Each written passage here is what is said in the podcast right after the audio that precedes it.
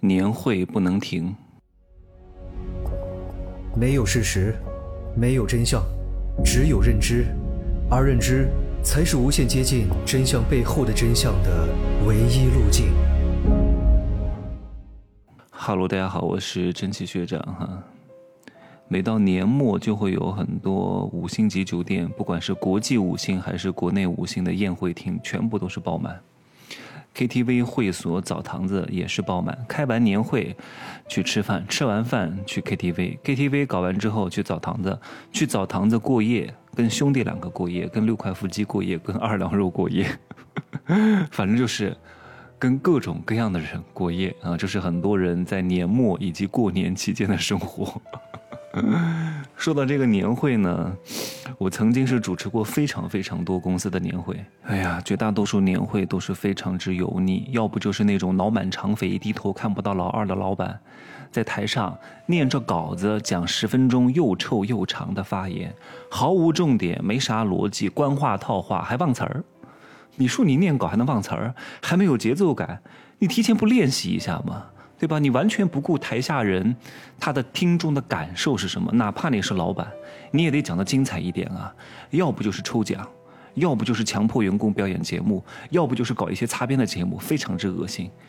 很多人，特别是很多这种中小企业的老板，就像土皇帝，啊，觉得这个企业就是自己的，所有的人都要围着自己转。终于到年会了，我要开一场盛宴啊！所有的人围着我转，啊，给我酒池肉林。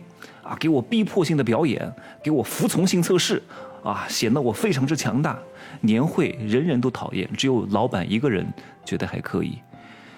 但现在职场的年轻人相对来说越来越反骨了，非常讨厌这一套东西。年会的目的是什么？但很多人他做事情呢，他不是以目的为导向，他是以自己爽为导向。年会是。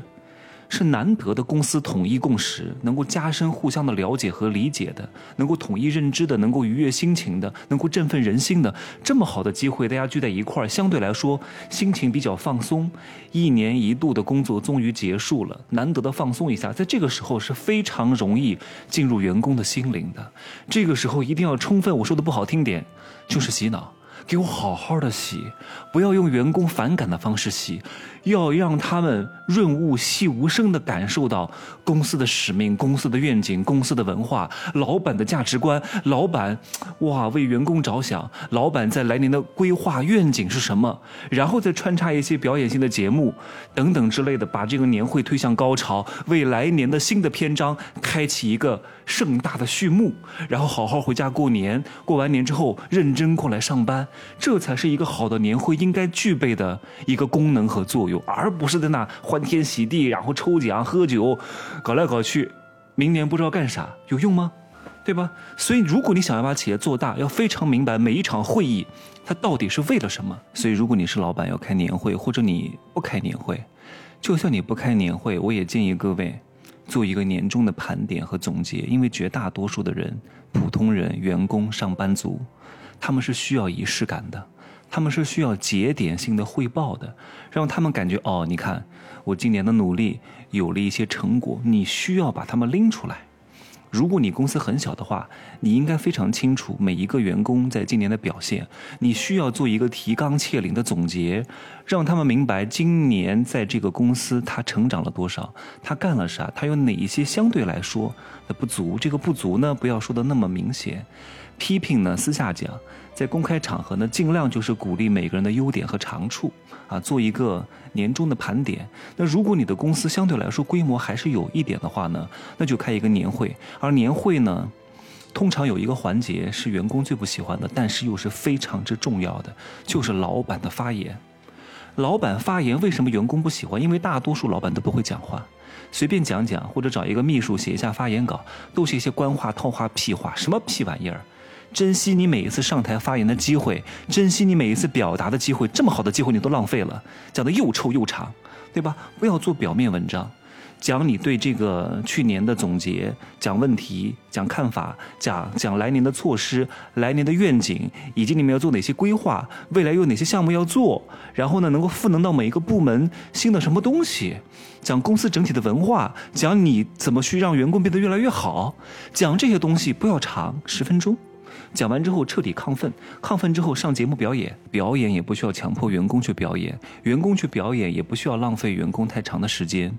很多上班族最痛恨的就是到年底的时候，下了班还不给走，还请了一个什么舞蹈老师，一个编导来给他们编舞蹈，搞三四个小时，谁能受得了？又不给加班费，你表表演这个能上央视春晚吗？能获什么奖吗？能拿什么钱吗？纯粹是浪费时间。你要清楚，员工来不是表演节目的，员工过来就是好好工作的，增加公公司的工作效率的，创造公司效益的，对吧？顶多搞个合唱，每个人都会唱的歌上去唱一唱就可以了，别搞什么舞蹈。舞蹈排练是非常费时间的，而且针对这些员工，他们都是素人。因为我认识很多这些文艺工作者哈，他们都跟我抱怨。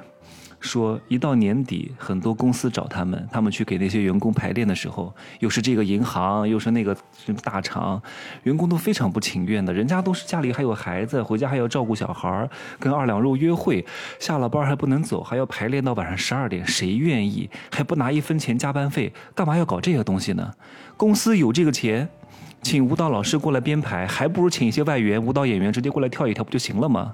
请几个歌手，对吧？解决一下外面的这些 不入流的舞蹈演员和歌手的就业问题，对吧？非得搞这些事情干嘛呢？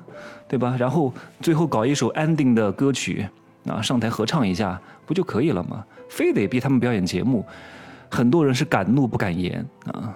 老板还以为他都有成就感，你看我们的员工都有才艺，才艺能创造什么价值吗？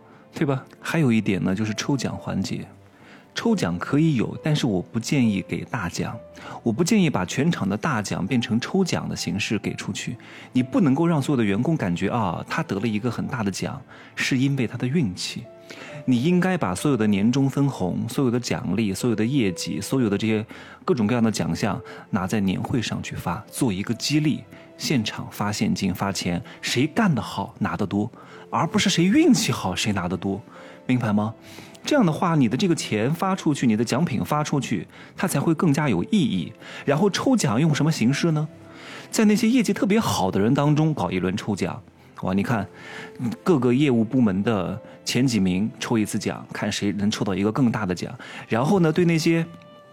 呃，业绩不是那么好的，也搞一轮全体的大抽奖，但是奖品呢就没有那么多。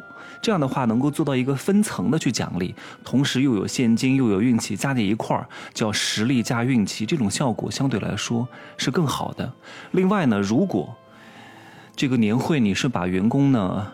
拉到什么海岛去，拉到南方去，拉到外地去，不建议安排什么到处打卡看旅游景点。本来工作一年就已经很累了，最好的办法是什么？就是找一个温泉度假酒店，不要安排什么打卡旅游。